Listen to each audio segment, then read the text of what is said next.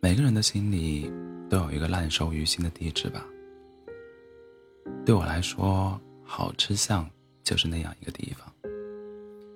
哪怕时至今日，需要填写家庭地地址的时候，我也时常起笔，就写下一个“好”字，然后迅速意识到自己又犯晕了。那已经是十年前的老地方了，我甚至不太确定。城市拆迁速度如此之快，它还在吗？那个承载了我全部青春的地方，那个住在记忆里的姑娘，都还好吗？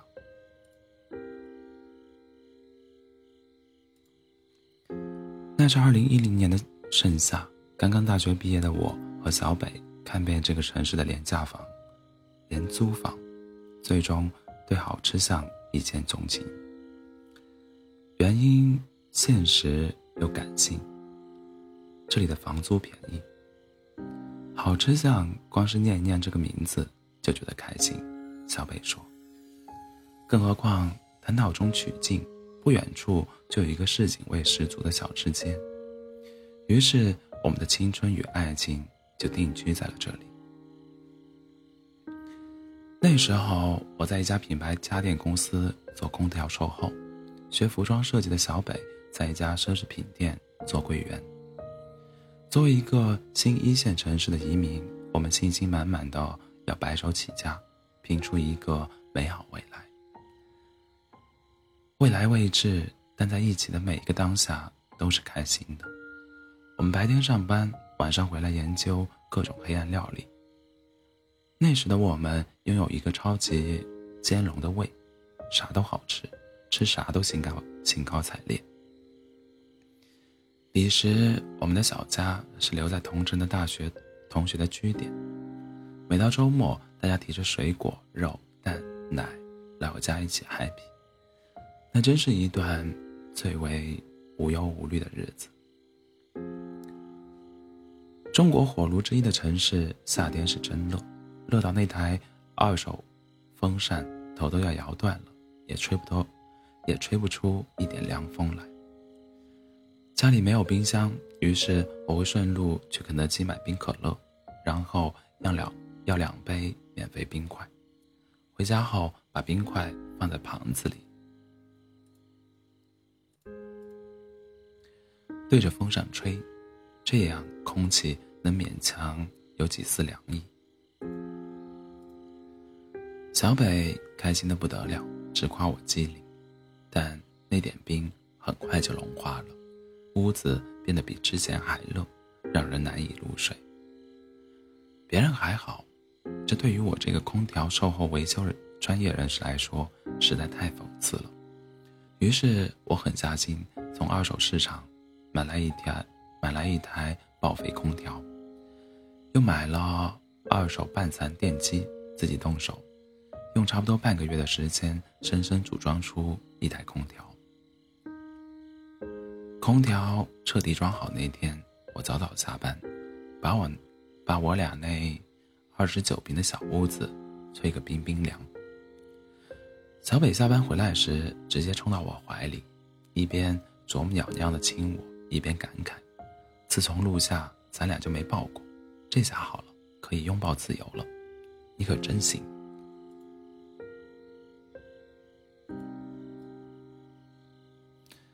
那个时候，开心是一件很简单的事情。月底发工资时，叫上三五好友一起去小吃街撸串，吃来吃去，最爱的还是刀哥家。刀哥当时三十五岁，胳膊上有条挺长的刀疤，据说是年轻时无脑冲动留下的。后来有了刀嫂，有了可爱的儿子小刀。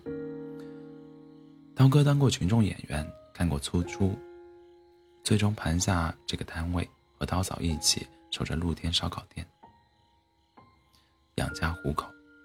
直到我们初入职场，经济窘迫，刀哥总会不动声色地赠送我们一盘小菜、几串鸡胗，结账时也时常把零头抹去。对他来说是零头，但对那时的我们来说，数目并不算小。渐渐的，我们都觉得刀哥这个人能处。外地来了同学朋友、同事小聚，都会把他们带到刀哥那儿去。有几次去他那儿，见鼓风机坏了，我就随手帮他修好；见他和刀嫂每天串串忙得不可开交，还帮他们发明了一个事事半功倍的串串工具。刀哥就觉得我很了不起，日后必成大器。我笑得不得了，这雕虫小技。成啥大气？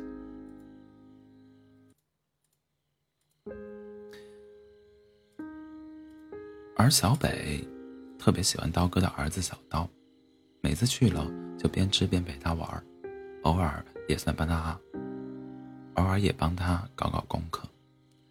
刀嫂更是有心人，逢年过节总是想着我俩，十五的汤圆，端午的粽子，冬至的饺子。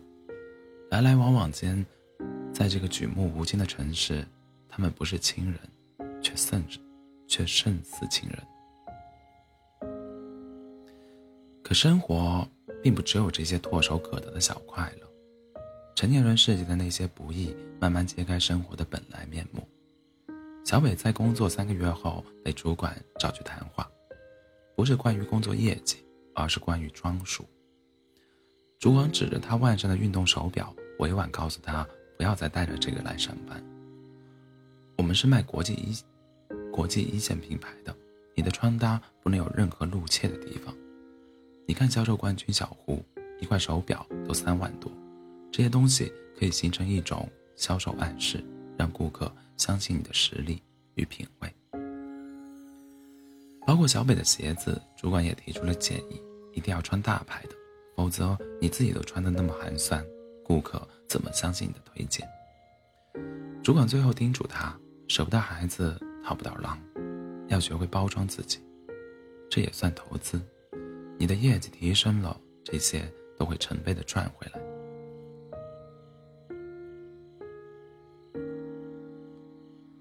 那晚，小北在网上各种搜索 A 货，试图能提高自身档次。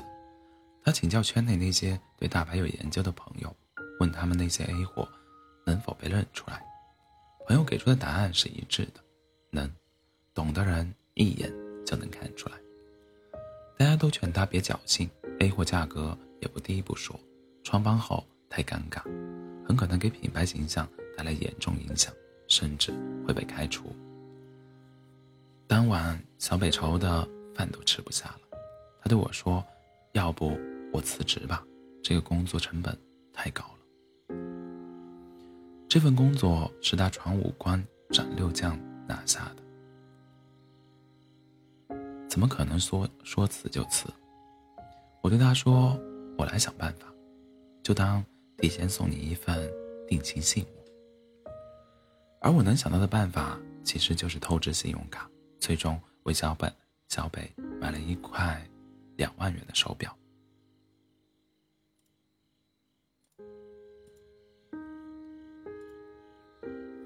那天付账时，小北脸上丝毫没有人生中第一个奢侈品的骄傲，他一副做错事的样子，让我格外心疼。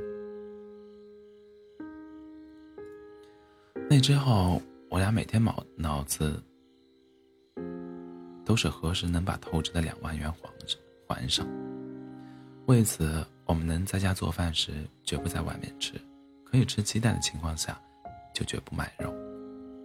我为了节省交通补助，能走着去的就绝不坐公交，能坐公交的绝不坐地铁。我们用了整整四个月时间，才终于把透支的钱还上了。为了在这个城市立足，我和小北都很努力。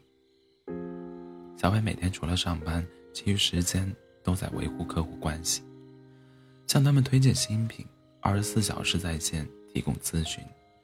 我呢？每天穿梭在城市的大街小巷，守候维修。每周休息这天，我在一家二手家电做兼职，赚点外快。可是，生活对于这种努力似乎视而不见，且永远有过不完的关。我们好不容易还清信用卡，开始梦想着下一个目标是攒钱买房时，房东通知房租涨价了，每月多加五百元。不想租可以搬走，有的是人等着。我们卑微的表示要考虑一下，结果房东第二天就带人来看房子。思来想去，我们舍不得，再说搬家还要简单收拾装修，也是折损。于是咬咬牙，只能接受房东的坐地起价。而日子就像无底洞，花钱如山倒，赚钱如抽丝的生活真的很伤自尊。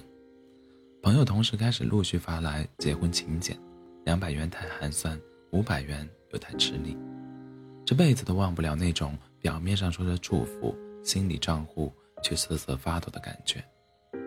人在窘境。是很容易玻璃心的，我也不例外。有一次，小北回来，眼睛是肿的，很显然是哭过了。我反复追问，他就是不肯说。最终，我也急了：是不是我没钱，让你觉得连心事都懒得跟我说了？觉得我根本不可能替你解决什么，哪怕是倾听都不配？听了这话。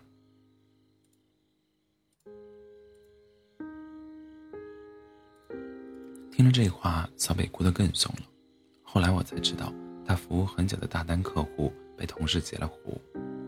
他找同事理论，却被一顿嘲讽：“你的客户最终在我手里承担，这说明维护客户的能力不行，你该自我反省才对。”我劝他算了吧，这种见异思迁的客户不要也罢，以后提防着点那个同事就好。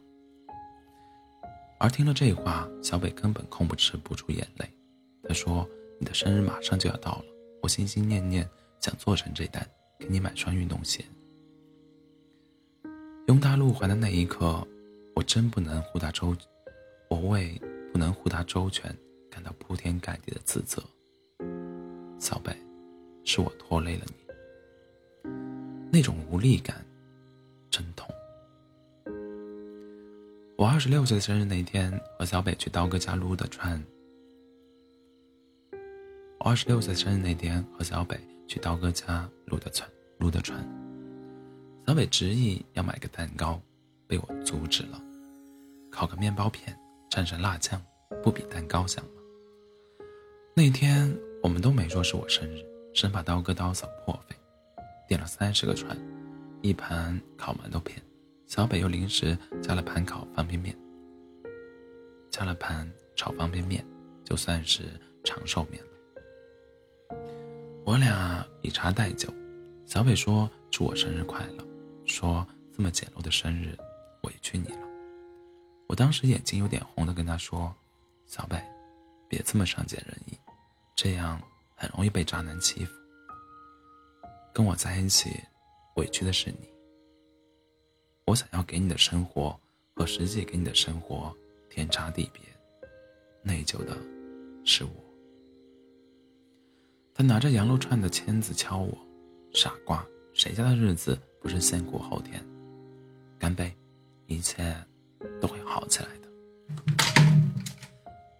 可是，靠什么好起来呢？刚开始，我和小北还无知无畏的。在纸上设计的未来房子的样子，还兴致勃勃地去售楼处看样板间，但渐渐的，我们没那么多勇气了。以前每次小北跟他爸妈通话，我还会凑上去问个好，并顺便让他们放心，承诺一定会照顾好小北。慢慢的。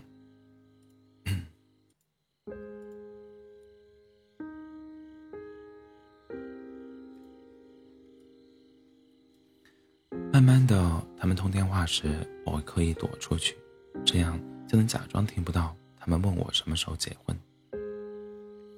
小北也发现了这件事，他问我：“你好像很久不提结婚的事儿了。”我听了火大，反问他：“拿什么提？拿双买鞋都得靠攒的穷吗？拿买鞋，拿买双鞋都得靠攒的穷吗？”那时候终于知道什么叫马瘦毛长，人穷脾气大，似乎每天心里都窝着一团火，一引就着。去客户家看着人家宽敞明亮的大房子，火大；房东来收房租，话里话外租便宜了，火大；逛一趟超市，几乎没买什么，却也得一两百块，火大。爸妈帮不上忙，却没事就催婚，更是火大。索性后来连他们的电话都不接了，于是他们就把电话打到小北那里。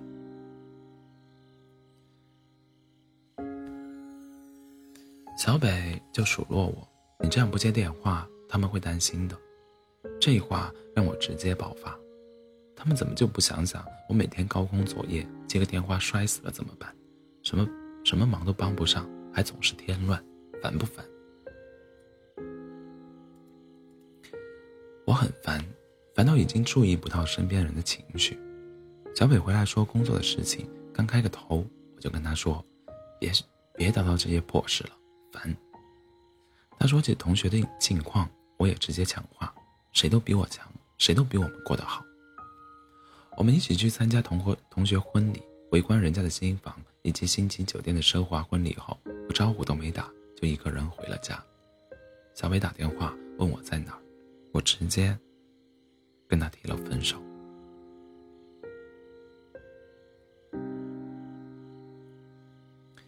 我说这辈子我都给不了你那样的生活，可是我们比他们差在哪？可能就差在没有投胎在富贵人家。我还说，小北，我这辈子就这样了，你还有机会攀上有钱人，毕竟你的工作都是跟富人打交道。他在电话那头问我：“你说的是人话吗？”我说：“我说的是实话。”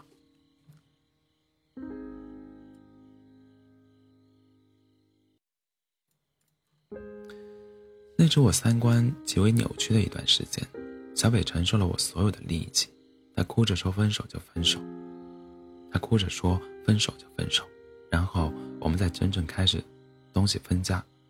我们在真正开始收拾东西分家时，抱头痛哭。那时候我们穷的只剩下爱了，但这爱也会被耗光的。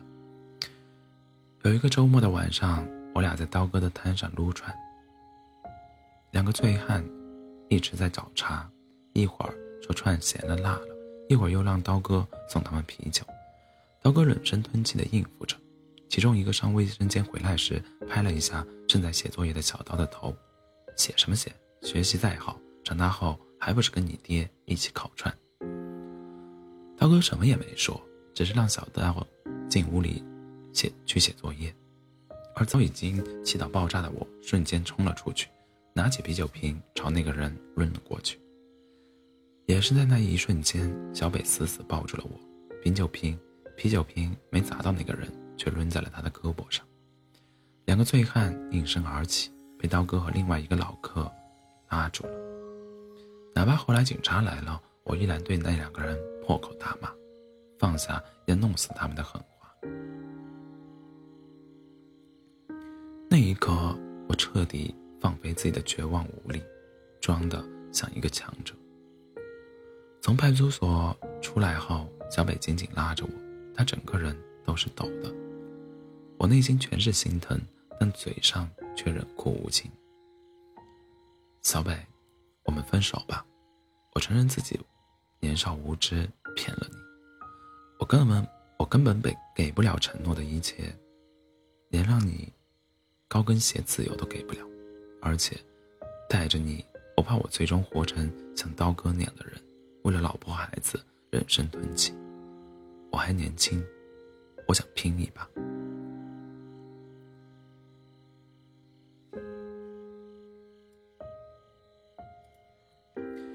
小北紧挽着我的双手，慢慢松开。他努力挤出一个笑容，对我说：“祝你前程似锦。”然后转身走了。那一刻，那一个转身，对我们来说，心落刀绞，也如释重负。那天，我没有回好吃巷。第二天我回去时，小北已经走了，没有留下只言片语。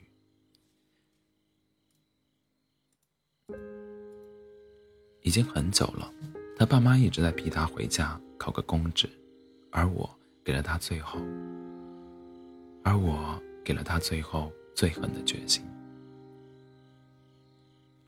面包面前，爱情在那一阶段是个拖油瓶。我先催了他。小北走后的半个月，我也离开了好吃巷，那里有太多回忆，再多待一秒。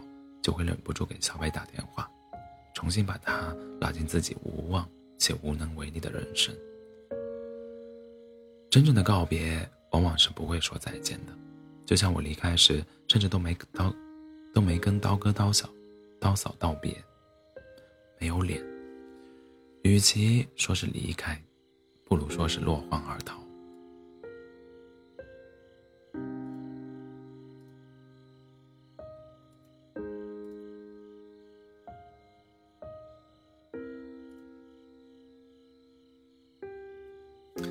辞去今年，我辞职远走远走上海，创业失败，最难的时候连张回家的车票都买不起。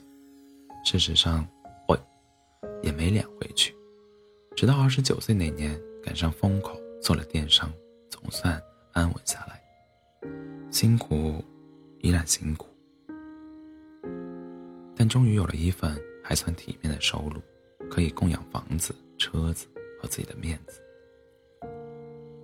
这些年，我多次路过重庆，但从来没有回过好吃巷，没有去看过刀哥刀嫂，更没有跟小北有任何联系，已经没有问，已经没有过问他现状的资格与身份，只是当别人问及个人感情状况时，会脱口而出：“嗯，我有女朋友。”是的，不管分别多少年，在我心里，我一直没觉得自己单身，只不过。有些人，有些爱，供养不起的时候，没放在身边，而是放在了心里。那天我去重庆出差，可能是因为夏天，也可能因为住的酒店离好吃巷很近。终于，我在夜里冲动的下楼打车，直奔故地。当年的出租屋还在，当年小北在绿化带种的月季已经长成了。拇指处的小树，小树。初夏的夜里，它们开的那么放肆，随风起舞，算是跟我打了招呼。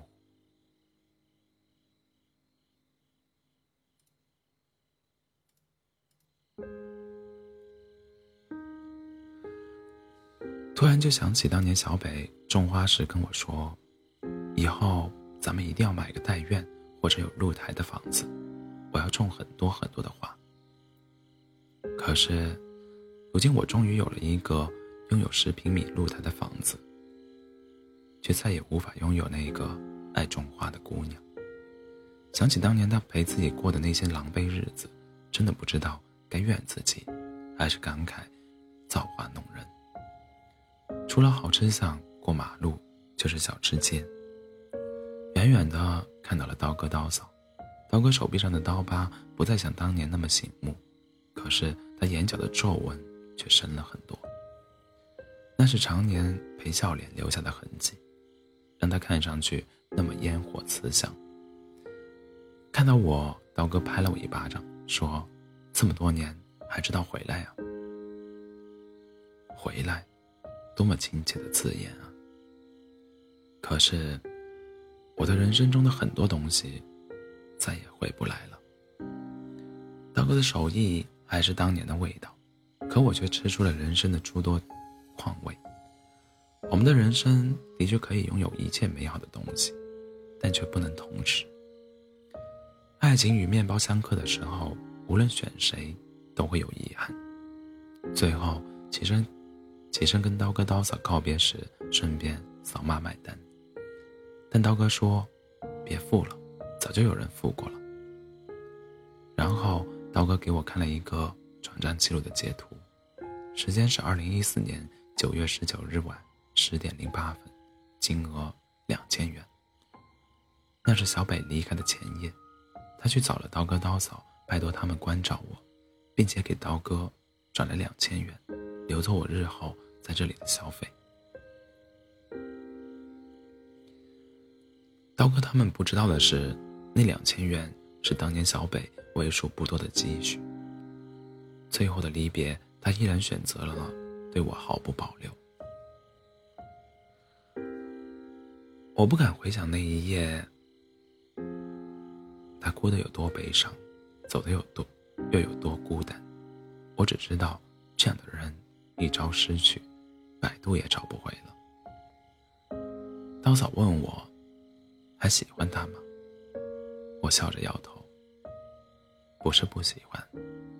而是别问，无论怎么回答，都很渣。